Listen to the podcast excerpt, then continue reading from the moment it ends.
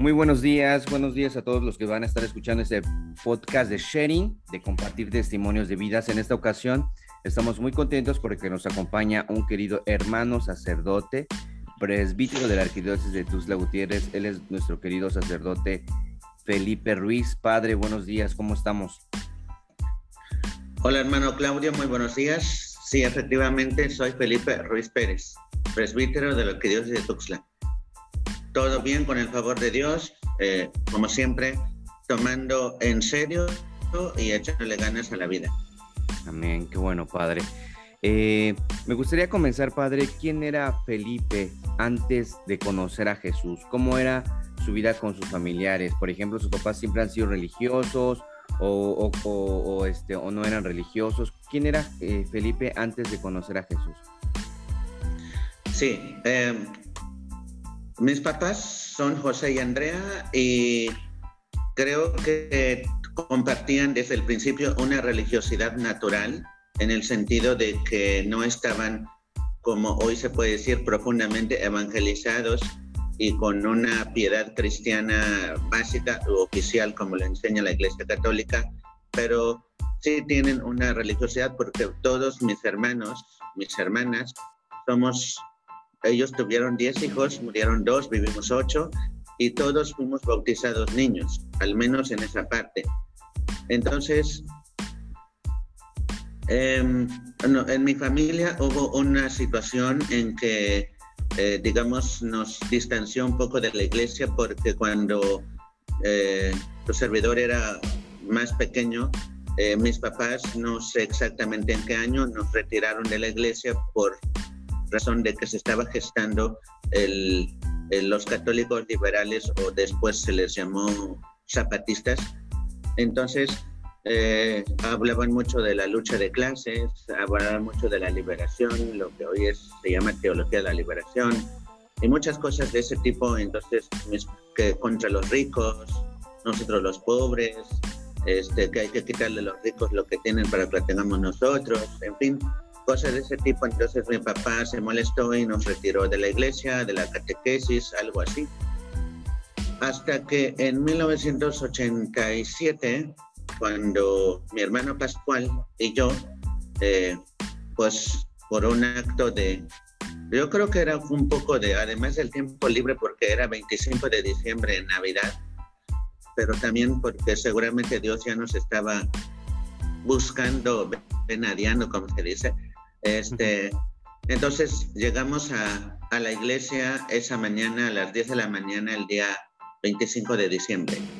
Pero antes de ese día, ¿cómo, era Felipe? Pues Felipe pues era entonces un niño y, y que, que, el niño del campo, el niño de campo de la montaña, pues lo que yo recuerdo de mi niñez es justamente el compartir, tengo gratísimas experiencias de convivencia familiar con mis hermanas, que eran las mayores que nosotros, los, los, varones, eh, compartir pues vida de campo, vida de milpa, vida de vacas, y teníamos dos, tres vacas por ahí.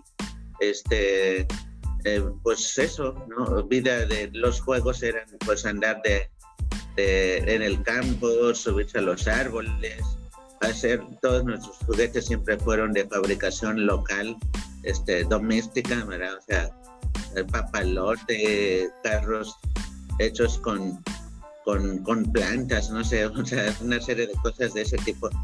E, e, era simplemente de esa vida. Imaginamos una vida de campo, vida de montañas, sin carreteras, sin luz también. No había luz en la casa. Entonces también dormíamos muy bien porque pues no había mucho que hacer. A veces leíamos algo, la tarea, para hacer la tarea bajo la luz de una vela. Pues esa fue esa fue mi ¿no? Eh, yo creo que también caracterizada por la pobreza. Eso es una clave de mi, de mi vida.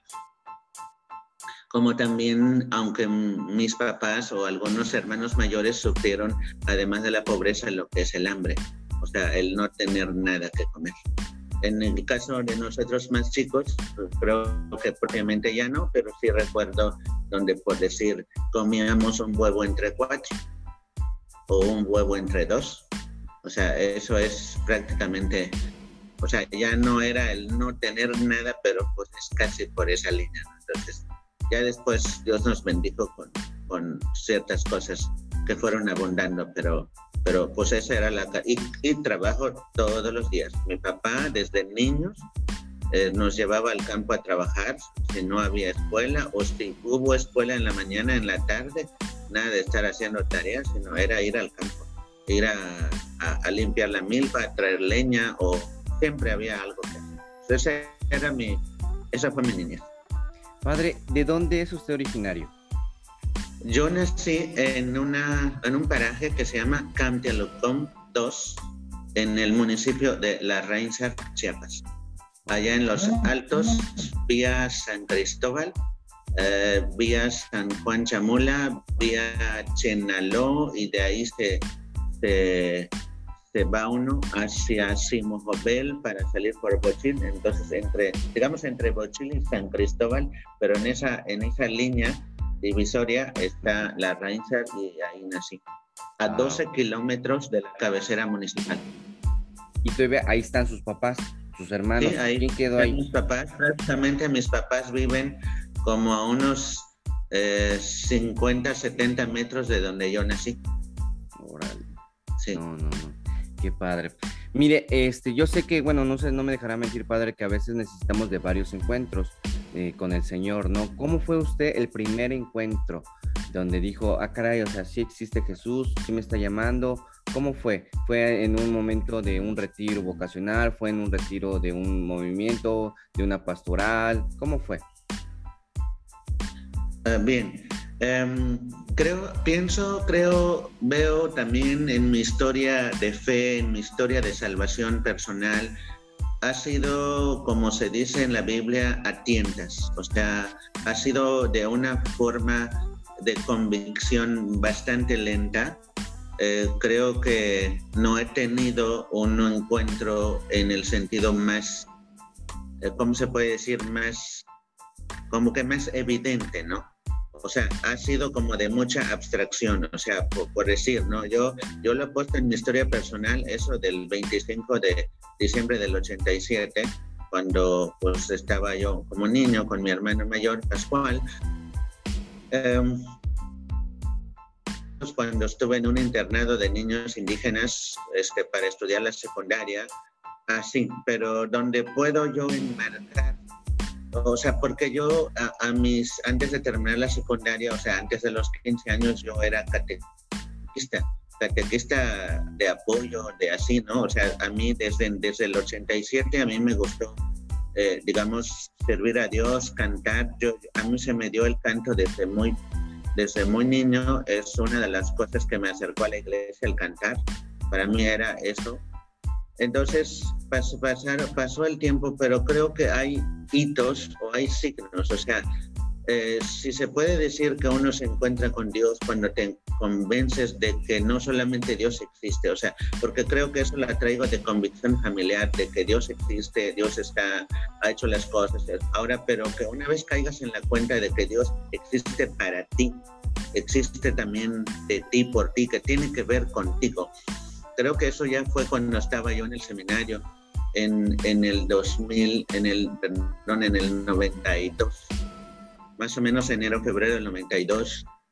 Em, yo, y, no me da pena decir, por, por haber estudiado en una secundaria técnica y por no haber tenido papás propiamente que me impulsaran el estudio, creo que pues el estudio lo hacemos un poco sin tanto compromiso, ¿no? ¿no? No recuerdo que yo sea de reprobar exámenes, pero tampoco puedo decir que son de dieces, ¿no?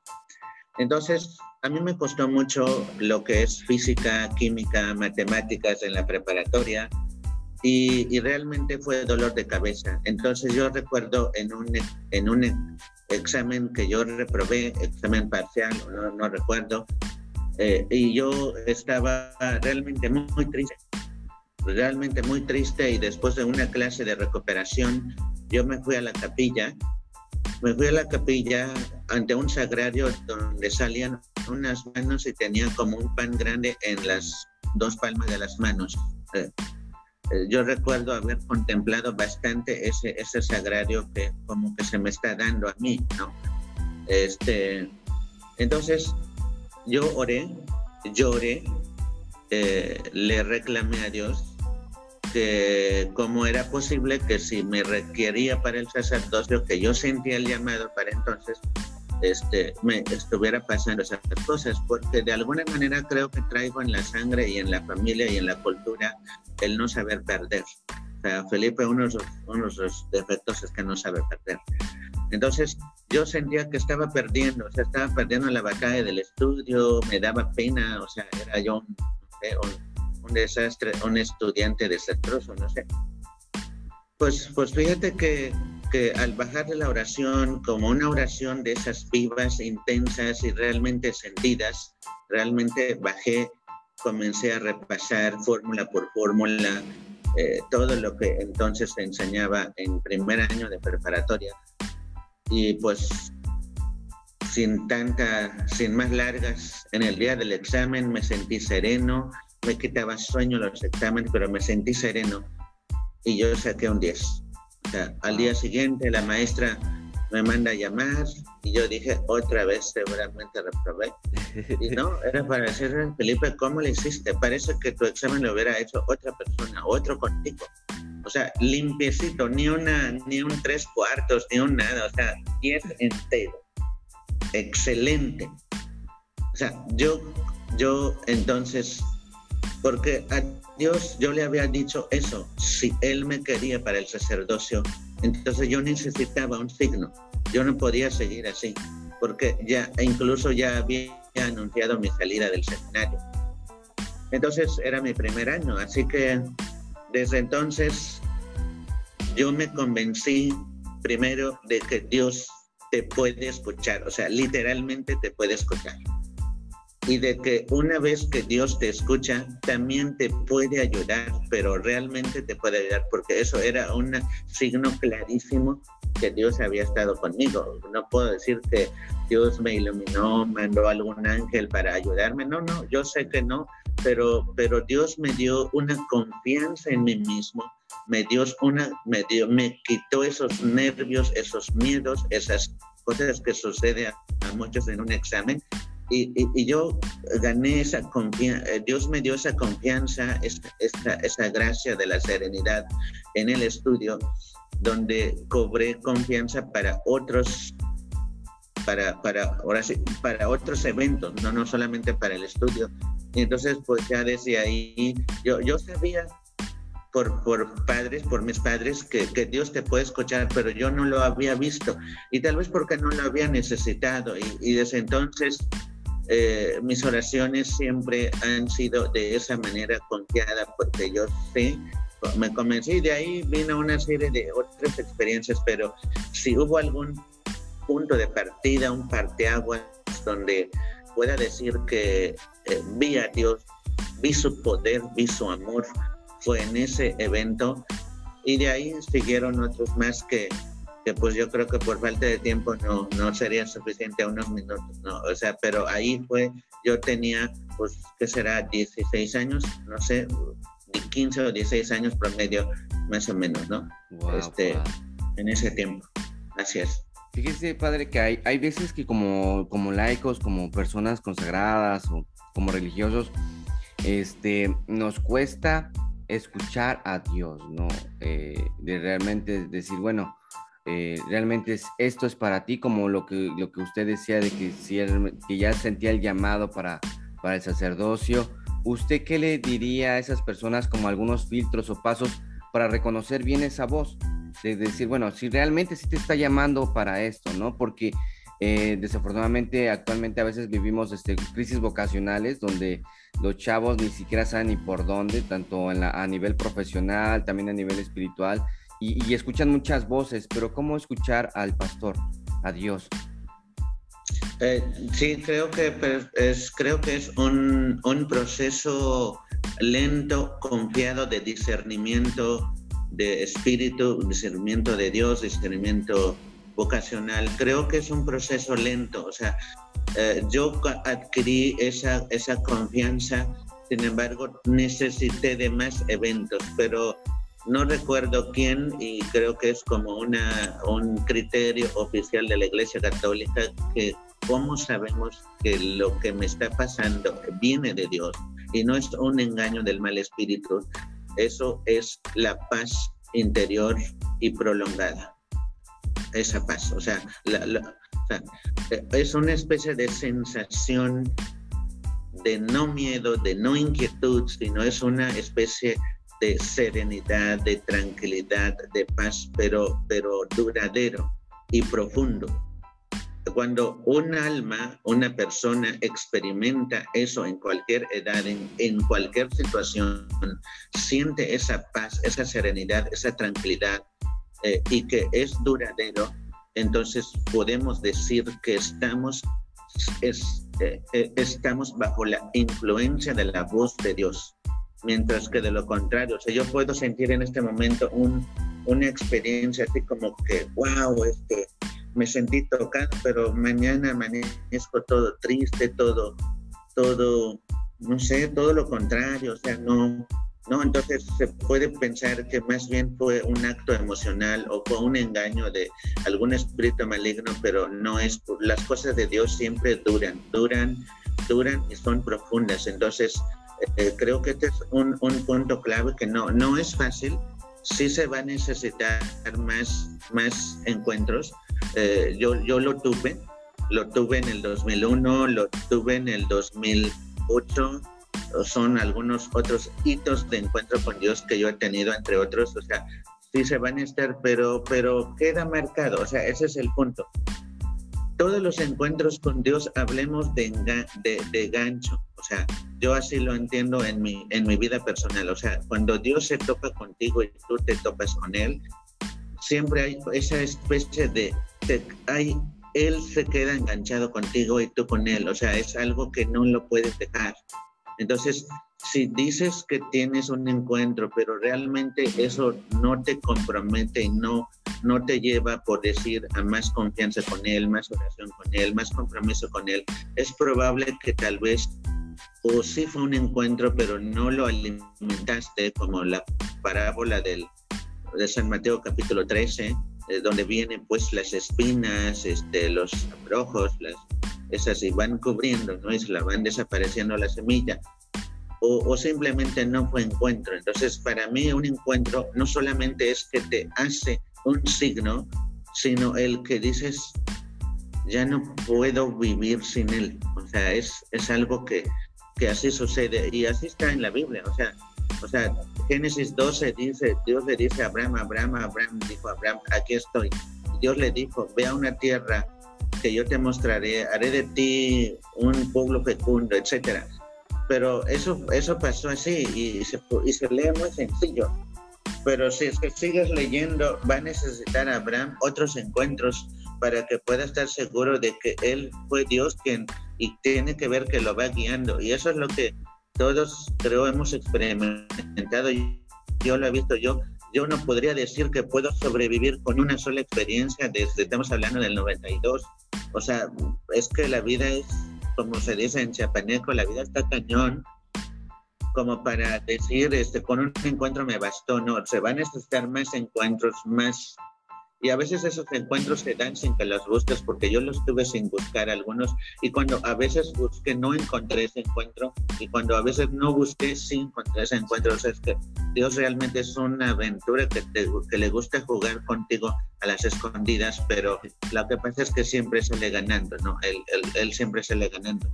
Y creo que ese es, ese es el punto. O sea, el punto es como quedar enganchados en docilidad y lo demás Dios lo va poniendo en sus tiempos, no en nuestros tiempos. Amén. No, no, sí, me llama mucho, me recordó mucho una frase donde Dios se hace el encontradizo al final, pero Él siempre estuvo ahí, ¿no? Y que juega a las escondidas. Padre, este, bueno, yo lo conocí como asistente de la renovación carismática, es usted canciller, canciller, perdón, eh, ahorita nombrado capellán de, de, una capilla llamada San José Patriarca, actualmente está trabajando en una universidad pero me gustaría, ¿cómo usted se define, cómo se definiría Felipe en unas cuatro palabras? ¿Cómo se definiría usted? Uy, qué examen tan difícil. Eh, este, no, pues es que los filósofos somos muy rolleros, pero se definía Felipe eh, apasionado, firme, decidido y la última palabra no, no, sé cómo llamarle, pero es la expresión no se deja.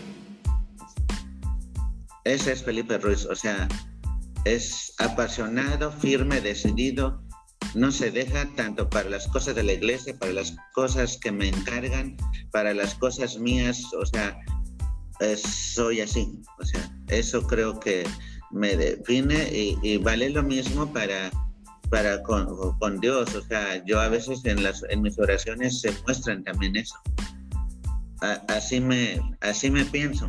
Sí, sí, sí. Pero si me pienso mejor, al vez digo, te puedo decir cosas mejores de mí, pero así como me vino, así creo que soy. Excelente. Y a los que escuchen este podcast pueden decir si soy algo que dije, ¿no? Excelente, padre. Cuénteme ahorita lo que está haciendo actualmente, padre. ¿Cómo le está yendo en, en la UCASH? Dígame en la parte ya en, en, el, en esa atmósfera de la educación?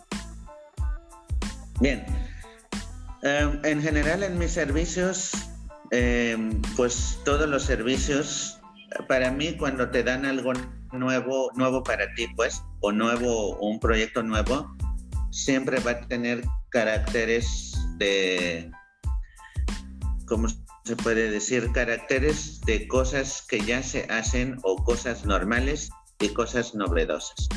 Entonces, pues las cosas normales las asumo porque pues ya son parte de las funciones que están implicadas en el cargo. Pero justamente por lo mismo de que trato de ser decidido y firme, a mí me gusta eh, implementar cosas nuevas. Eh, y creo que en la primera parte, tanto en Cancillería, en la UCACH, en San José, en la primera parte, eso de que te dan y ya tienen unas funciones automáticas que están supuestas en el momento que tomas el cargo, en esa parte me va súper bien, me, da, me va excelente, creo que me va bien porque, porque llego temprano, salgo tarde, porque soy responsable, porque Dios me asiste, porque, porque tengo un buen equipo, por no sé, hay, hay muchas razones que puedo decir me va bien. Pero, en la otra cara de la moneda, que es toda la parte de impulso, de gestión, de novedad, de innovación, de esa otra parte que no está dicho en tus funciones, sino que solo son oportunidad, áreas de oportunidad que puedes realizar ahí, no me va muy bien, porque todo lo nuevo cuesta gestarlo cuesta llevarlo a cabo, necesitas ideas frescas, nuevas, cabezas nuevas, manos nuevas, necesitas recursos financieros eh, de, que no son del gasto corriente. Entonces, en esa parte eh, no me va bien, pero no me preocupa demasiado porque todo lo nuevo no está escrito. O sea, a mí siempre me preocupa, ¿qué es lo que se tiene que hacer? Ok, se hace. Esto se hace y se hará pero lo que no lo que no está escrito que quiero hacer, o sea, en, en la UCACH no es, estamos haciendo lo que se debe hacer, lo que ya se hace, pero en lo que el, es novedoso, corregir y actualizar los planes de estudio, perfilar mejor académicamente a mis maestros, gestionar nuevos planes de estudio, nuevos programas de formación formal o educación continua, este, y ver tantos retos que se pueden lograr en una universidad. Esas dan dolor de cabeza, eso te llevan a desvelarte, eso te llevan a, a cotejar, a reunirte, escuchar a tu público. Realmente es un reto. Y eso no me agrada, pero me gusta.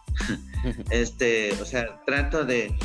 Y en esa parte, eso me quita sueño, pero es un sueño que yo creo que ahí se muestra cuando es que amamos una institución. Entonces yo creo que ahí esa es, esa es la parte y, y, yo realmente, cuando a veces, me, cuando, cuando hay gente que me dice, Digo, en la sigues en la oficina, son las 10, ¿dónde estás? En la oficina. ¿Cómo? Pues son las 10 de la noche. Sí, tienes mucho trabajo, sí, pero no es un trabajo de talacha, o sea, no es un trabajo de, de, algo que esté yo calificando, viendo, no, es un trabajo de pensamiento, es un trabajo de investigación, de lectura, de cotejo, de análisis de datos, de que todo aquello que me lleva a crear lo nuevo. E, es, por eso tengo mucho trabajo, o sea, tengo mucho trabajo porque siempre quiero hacer cosas nuevas. Esa es la una, una, de por sí ya son pesadas, ¿no? Pero se vuelvan más pesadas porque siempre quieres hacer algo nuevo. Y a mí siento que eso le da un sabor a la vida. Y pienso que así puede, puedo mostrar mejor mi amor a Dios y mejor mi amor a la humanidad. Porque para mí porque así lo dice San Juan y eso a mí me, me convence, o sea, ¿cómo puedes amar a Dios a quien no ves y odiar al prójimo a quien sí ves? ¿no? Entonces, si yo amo a Dios, yo no puedo pasarme en la iglesia todo el día, a no ser que sea monje, ¿no? Entonces, ¿cómo muestro mi amor a Dios amando a los hermanos o a, los, a sus hijos, a los hijos de Dios? Bueno, lo muestro dándoles buenos servicios lo, hago por amor, por amor a los hijos de Dios, para que no les demos a tole con el dedo, sino algo formal, algo serio, algo que dignifique la vida, algo que detone al progreso, algo que, que al pueblo le pueda cambiar la vida. Entonces, por eso es que estoy enfocado a hacer cosas nuevas.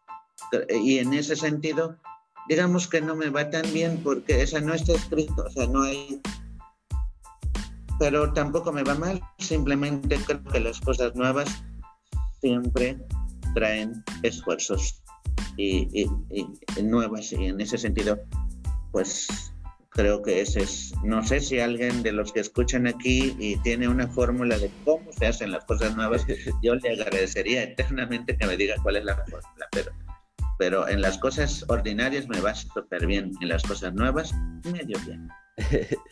No es por presunción, padre, pero bueno, por lo menos de lo que yo he visto, de lo que yo he escuchado de usted, es de que en todo lo que le ponga a Monseñor, o sea, realmente usted se pone la camiseta y a sacar la chamba. Disculpe que lo diga así. Y este, y efectivamente, ¿no? Creo que la parte de que usted decía de que no se deja, yo lo miraría como la parte de, de ese reto que usted quiere hacer, de lo novedoso, de decir, bueno, también quiero implementar algo, porque también como asistente de la renovación carismática, también usted tenía un reto, también necesitaba, este, usted tenía, creo que también se puso un reto de que queríamos hacer una casa de, de, de retiro, o sea, eso era la parte novedosa de lo que usted decía, aunque, como usted dice, la parte que ya está, pues obviamente esa, discúlpeme la palabra que voy a, esa se la chutó de volada, pues, o sea, de volada usted entendió los cuatro, las cuatro patas de la mesa, que eran los cuatro medios fundamentales, o sea, esa parte, o sea, e, es, este, es increíble cómo usted lo desarrolla, padre, tanto que, este, hasta cuando en una misa, en una Eucaristía humildad, pues da ganas de anotar lo que está diciendo, o sea, realmente se toma el papel en todo lo que manda este monseñor, que obviamente estamos como que en esa parte de lo que nos diga en obediencia, pero me gustaría, padre, eh, a todo esto, eh, como canciller, como capellán, como asistente de la renovación o asistente de otro grupo, un pastoral, ahorita como director, ¿verdad, padre? ¿Es rector, rector, rector perdón, de una universidad católica. Si Monseñor le, dijera, le, le, le diera a elegir en qué campo, yo no, estoy omitiendo de que en donde lo ponga padre, eso no es, le vuelvo a repetir, no es porque le esté echando este, presunción y todo eso, en donde lo ponga, siempre va a hacer su trabajo de la mejor manera, ¿no? Pero si le dieran a elegir en qué campo, no sé si se puede, o en qué área, usted le este, estaría como que, yo diría, me desarrollaría fácilmente y que tal vez las cosas novedosas no me costarían menos, porque yo en esa parte tal vez me siento muy bien, que no quita que todo lo demás no se sienta bien, pero algo en especial existe o en donde lo pongan padre. Um, a mí me cuesta ver siempre mi conveniencia, o sea, me cuesta ver, pues, eh, no, yo creo que lo, donde me pongan, eh, o sea, pues no me dan de elegir en, y, si me la, me la dieran, realmente creo que me conflictuaría mucho qué elegir porque tendría que decir que las otras cosas me importan menos. Este, entonces yo no elegiría, yo más bien simplemente decía que estoy enfrente y díganme ABC, o sea, yo, yo me voy a donde, porque si yo elijo, entonces prácticamente estoy desechando lo demás y creo que prefiero que me indiquen el camino para no tener, para que, es que esto tiene que, a mi juicio, tiene que sonar a misión. Si yo elijo, entonces es un proyecto personal y, pues lógicamente voy a, voy a elegir donde pues me sienta mejor, pero, pero al menos en todos los términos de iglesia, este, yo prefiero que me, eh, ¿cómo se dice? Que me comisionen, que me nombren, que me, que me envíen. Eh, que, que, no yo lo elegí, no lo pida. Yo nunca he pedido ningún servicio de los que he tenido o tengo en la iglesia. No me gusta pedir, evito pedir. A lo mucho si se requiere comentar algo, pero nunca pedir porque creo que porque eso va, a mi juicio, iría adelante el ego y no la misión. Yo, yo creo que, que, en estas cosas tiene que ir primero el envío y ya uno te pones eh, manos a la obra, ¿no? Entonces, eh, pero en, en, la capellanía, pues sacerdocio puro, ¿no? Ejercicio ministerial, predicación, oración, ahí. En Cancillería, habilidades de administración, ¿no? De, de estar al tanto de convenios, de, de, documentos, de archivos, de todo lo que allí implica la, la, el gobierno de la iglesia al lado del obispo. Y en universidad, pues educación, gestión y y, hacer avanzar una casa de estudio que está en sus primeros años. Entonces, eh, son, son simplemente enfoques distintos. Y creo que eso le da más sabor a mi vida, porque, porque como ya decía hace rato, no todo es iglesia en mi vida. Como todo, ni todo es oficina, ¿no? También doy clases. entonces, como que esas facetas distintas de la vida le da un sabor distinto. Como cuando comes en la mañana, comes, comes huevos con jamón, al mediodía comes tu carne asada y en la tarde comes tus frutos secos y bueno, está todo variando, ¿no? Creo que es, así debe ser pienso la vida. Excelente. Muy bien, padre. Este, pues ya para finalizar, me gustaría que nos compartiera este, qué es lo que está ofreciendo la universidad, este, Cash, este, están trabajando en línea, están trabajando en presencial, qué es lo que está ofreciendo ahorita en estos tiempos de pandemia, padre. Ok, gracias. Mire, este, pues la Universidad Católica de Chiapas estamos ofreciendo eh, tres licenciaturas activas, licenciatura en Derecho, licenciatura en Ciencias Políticas y licenciatura en Turismo. También están dos, eh, dos posgrados, o sea, activos, activos le llamo que tiene estudiantes, ¿no? Pero también los demás ya tuvieron o la van a tener todavía este, que es este, maestría en ciencias de la educación, maestría en ciencias de la familia, maestría en filosofía de la cultura e intercultura y maestría en ecología, filosofía ecológica, perdón. Y el, en función el doctorado en educación, ¿no?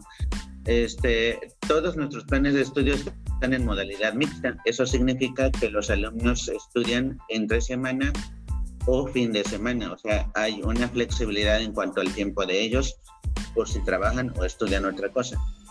Eh, también tenemos con educación continua, es decir, las que no dependen directamente de la Secretaría de Educación, sino que dependen de nuestra filosofía organizacional. Y esos son este, el diplomado en teología, que ya tiene como seis años que está en, en funciones, en, en, implementación. Este año, en, en agosto, comenzó el nuevo diplomado en tanatología, que, tenemos un buen grupo de alumnos y el diplomado en Sagradas Escrituras para formar en Biblia en un alto nivel a los, a los hermanos y hermanas que quieran este, formarse en la Biblia, ¿no? Entonces, está ahí los especialistas en Biblia eh, eh, y cuido de que los, los que dan los programas sean especialistas, estén enfocados como perfil académico y no voluntaristas o gente de buena voluntad. Es que le gusta mucho, que quiere impartir. No, no tienes que tener la especialidad. ¿verdad? E, eso procuramos todas las áreas que implementamos y, y, pues ahorita se están cocinando otras que creo que vamos a, en los próximos meses esperamos que salgan nuevos programas. Más o menos hay en curso tres, cuatro programas. Ahí, ¿verdad? Pero los tiempos no las marca uno, sino que son realmente eh, trabajo interdisciplinar que lleva tiempo realizarlos, entonces estamos en eso, ¿no? Este, eso es lo que, eso es lo que, lo que ofrecemos y bueno, pues este, para quienes escuchen este podcast, pues estoy a sus órdenes. Felipe Ruiz está a sus órdenes, el padre Felipe está a sus órdenes, el canciller está a sus órdenes, el rector está a sus órdenes. Entonces, humildemente, en lo que pueda apoyar, este, y también la gente que tenga alguna idea, novedad, propuesta, tanto para la iglesia como en Cancillería, como en la, rectoría de la universidad, estoy a la orden para escuchar, para que todos hagamos de la iglesia y hagamos de esta casa de estudio de la Universidad Católica de Chiapas un, un, eh, un referente social y eclesial de formación. Eso es lo que se desea y pues estamos a la orden para gestionar su, su carrera o su, posgrado. Excelente, padre. ¿Alguna página de internet donde puedan ver toda la eh, información? en caso de la universidad es www.ucach.mx. Esa es nuestra página de internet, www.ucach.mx y nuestra página de Facebook es Universidad Católica de Chiapas. Y ya para las cosas de Diosito y cosas espirituales, pues está mi propia página de Facebook que es En el Tabor y los Olivos con Felipe. Esa es donde pueden, este, podemos vernos en las diversas transmisiones o reflexiones que ahí comparto de carácter totalmente religioso, mientras que en la universidad pues comparto cosas culturales o académicas. Excelente, padre.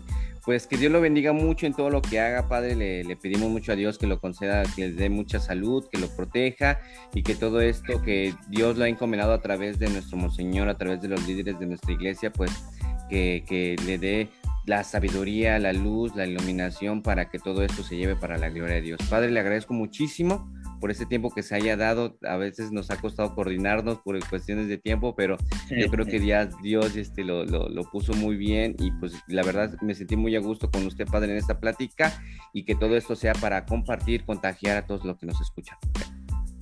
Que Dios nos bendiga a todos, nos proteja del mal, de la pandemia, nos salve del peligro, ponga paz en nuestros corazones y saber que pase lo que pase, creer firmemente que pase lo que pase, Jesús sigue siendo nuestro Dios y Señor y que, como dijo San Pablo, tanto en vida como muerte somos de Él, así que no nos despeguemos de Él para que siempre estemos con Él.